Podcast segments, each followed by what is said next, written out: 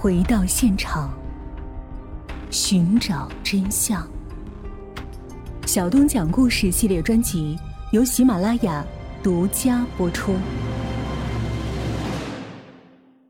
徐轩爽、赵明三不愧是印刷行业的老人了。当下只对两件鉴定物看了看，摸了摸，也根本不需要使用什么放大镜，就得出了相同的结论。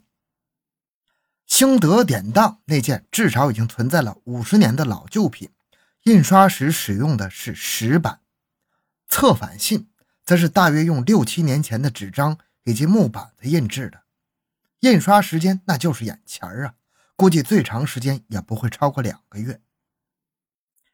侦查员向两位老人请教：“那以您二位的法眼来看，这份用木板子印制的印刷质量怎么样？”徐兆二人一致认为，印刷质量不怎么样，甚至可能不是机器印刷的，而是直接用手工弄出来的。不过，这信封的木板制作的非常好，显然是出自老匠人之手啊！侦查员再请教：那在咱南宁的地面上，能够制作这等质量木板的工匠都有谁呢？这个。打从十四岁就去上海做学徒，一直到去年才回乡养老的赵明三就说不上来了。另一个徐师傅倒是土生土长的南宁人，而且活了五十年没有离开当地。他说，木板还是二三十年前才使用的，这门技术差不多都已经失传了。南宁好像没人能刻出这等质量的板子。他一边说。一边拧着眉头思索，众侦查员就不吭声了。静候他再往下回忆。有人递上香烟，隋六宝亲自划火柴给他点燃。徐宣爽抽了几口之后，用不确定的口吻道：“要么是涂木匠的手艺。”徐宣爽向侦查员说了涂木匠的情况。民国初期，南宁地面上的印刷行业所用的都是石板。木板，至于新板、铜板，那是民国十几年后才渐渐出现的。制作木板最好的工匠应该是金康顺、涂润生。后来新式的印刷机引进之后，木板逐渐被淘汰，制板工匠也就没了活儿金康顺当时已经是年过花甲，也就在家闲居养老了。而涂润生不过四十余岁，年富力强的当。自然还要干活，板子活没了，手艺还在，就改行做起了雕花。所谓的雕花，就是雕刻老式红木家具上的那些作为装饰物的各种花纹。这门手艺属于木匠行业里技术含量最高也最难做的活通常学粗木匠，也就是造房盖屋；细木匠，也就是普通家具制作，也就不过三年时间。而学雕花，那得五年才能满师啊！满师了，如果不跟着师傅做，还接不上活因为人家要做的是高档红木家具，材料价值不菲。请你一个刚出师的小伙子来干，那把活做坏了，算谁的呢？可是这个行规对于涂润生来说，那就根本不存在呀！因为他是雕制印刷用的木板的话。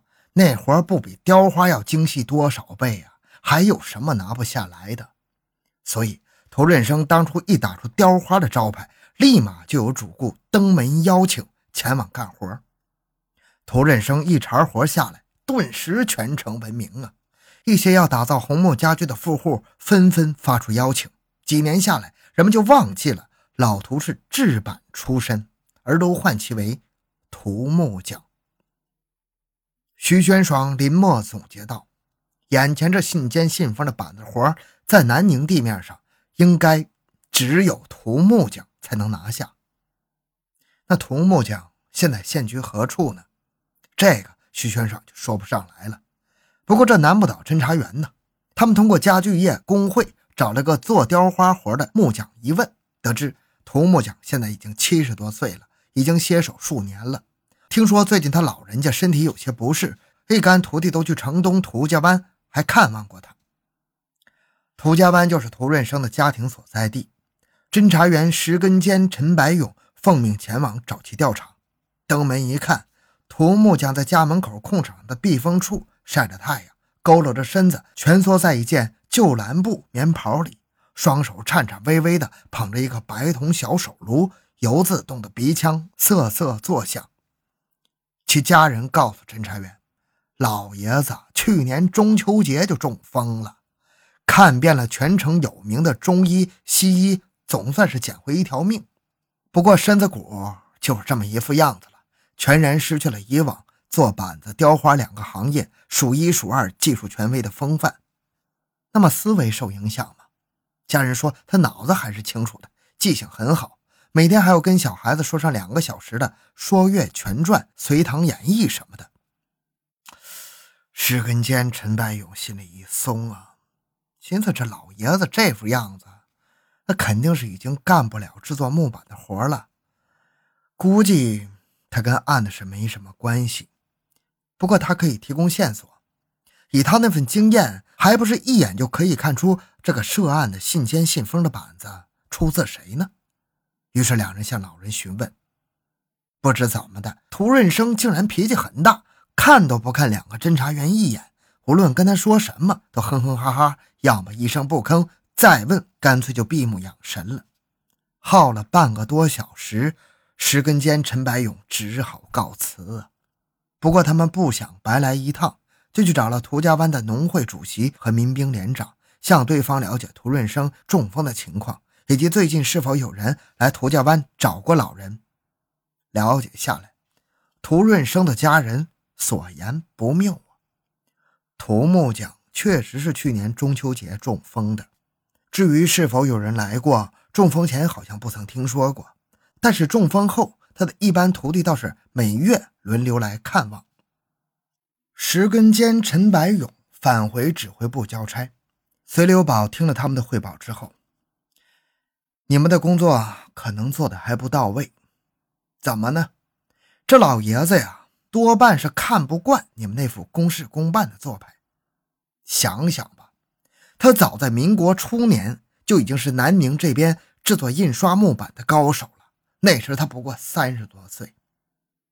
之后又摇身一变成为雕花行业的泰斗，这又在原先的那份权威上又提高了一个档次。所以啊，我估计平时他多半是很自负的。当然，他有自负的本钱，行业权威嘛。这种对象又是被江湖上称为吃百家饭的。一年到头都在干活的东家被奉为上宾，吃香喝辣，接触人多了，受惯了尊重。估计啊，不能忍受你们那个公事公办，那就不配合了。这样吧，苏朗，你去备份礼品。小牛和我再一次登门。这个陷阱啊，还只有这位涂老爷子才能帮我们解开。隋留宝的感觉是准确的。他和小牛带着礼品登门拜访涂润生，对老爷子执礼甚恭。涂润生对两人颇有好感，当下就对他们要调查的情况提供了一条线索。从制作风格上来看，这块板子应该是出自其师弟韦玉林之手，然后提供了韦玉林的住址。韦玉林这个人手艺不在师兄涂润生之下。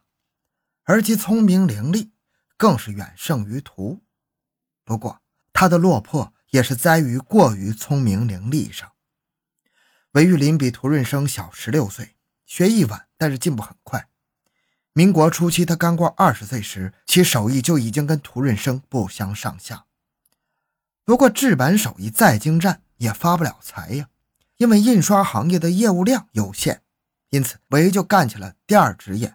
与人合伙从越南进口香料，批发到江南地区，从中赚取差价。后来，木板制作退出了印刷行业，他的香料生意也维持不下去了，因为那个时候已经开始实行化学香料了，价廉物美，那天然香料无人问津呢。已经改行的涂润生劝他也做雕花，他对此建议采取了一半。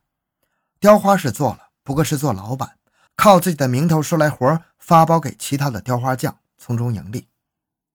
一九三九年十一月，日本第一次侵占南宁，韦玉林错估形势，以为日后就是日本人的天下了，于是施展出平生技艺，用上好的红木雕了一块“五运长久”的匾额，送往了日军司令部，受到了日本鬼子的赞赏，还封了他一个维持会副会长。韦玉林颇为得意呀，开始作威作福。不料好景不长，第二年夏天，日军就撤离了南宁，国民党政府随之承办汉奸，韦玉林也是其中一个，判了他七年刑。